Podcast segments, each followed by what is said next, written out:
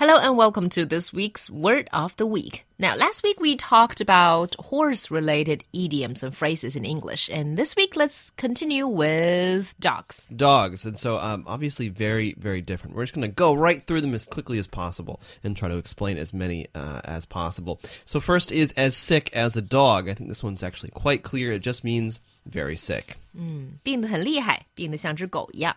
Then there is uh, his bark is worse than his bite. Uh, so basically referring to a dog.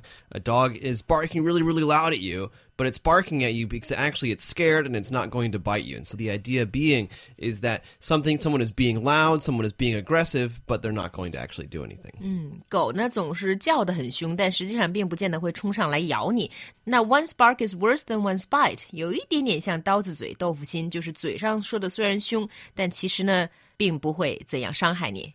And then there is bark up the wrong tree. And so basically to choose the wrong course of action or to ask the wrong person and continue in that action until someone tells you to stop.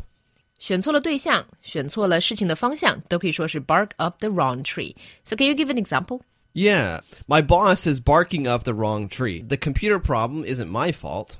Okay, so in this case，老板是怪错了人。 Yeah, exactly. And then there is uh, better to be a live dog than a dead lion. So basically, it is better to be a coward and be alive than it is to be a hero and dead. 听上去有点像是好死不如赖活着。 And then there is dog eat dog. And so basically, usually we use it a lot with it's a dog eat dog world, which means that it's everything, everyone is very aggressive, very competitive. And if you're not the most aggressive, then you're going to lose. A dog eat dog world 就是说这是一个无情竞争的世界。 Right, and then every dog has his day, so everyone will have his chance or turn, eventually getting what they deserve, and that could be a bad thing or it could be a good thing. 我之前一直以为 every dog has its day 是指再倒霉的人也会有交好运的一天，但是这样说呢，every dog has its day 也可以指再幸运的人也都有倒霉的一天。 And then there is a fight like cats and dogs, and this one is very, very descriptive. And so you just imagine what a dog and a cat, if they're fighting what it looks like, well, that's basically what it means. And so it's, when you're fighting like with your wife or your husband, like a cat and dog, that means it's very, very loud, very, very strong. Fight like cats and dogs 就是打得很厉害、吵得很厉害的意思。And if you don't know it, just watch Tom and Jerry. There you go. Uh, and then there is the the hair of the dog that bit you. The idea being is that you know you had a long night last night. You were out with your friends, drinking too much. Probably you wake up in the morning and you're hungover. You've got a headache. You're very tired. You feel very bad. And so then you have the hair of the dog that bit you, and you have a drink of beer. You have a drink of alcohol, and that's supposed to make you feel better. I don't know if it's true, but it's uh, that's what they say. I see，在西方有这么一个习惯，就是说宿醉的人在第二天早上醒来之后呢，可以再喝一小杯酒，这样可以解酒。所以那杯用来解酒的酒呢，就叫做 the hair of the dog。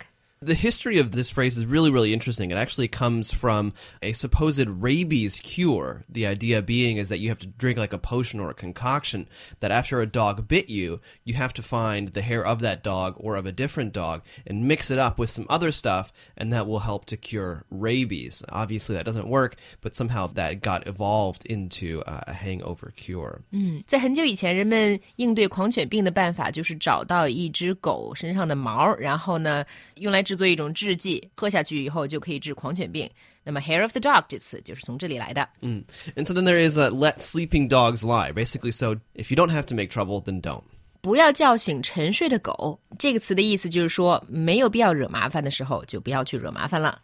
And rain cats and dogs, I think a lot of people have already heard this one. Basically, just means to pour down rain really, really hard. That's right，下很大的雨可以叫做 rain cats and dogs。 And then to uh, put your tail between your legs, and so to feel beaten or humiliated, because you know usually a dog when they are showing subservience, or they're showing that they've been beaten in a fight, or that they're scared, they'll run away with their tail between their legs. 这个中文也有差不多对应的说法，夹着尾巴就是说非常沮丧、一蹶不振的感觉。 And then last but not least, you can't teach an old dog new tricks. It's hard for old people or people set in their ways to learn new things. 嗯，这一般是指一些老顽固、不肯接受新事物的人，不肯去学习新事物的人，我们就说老狗学不会新的戏法了。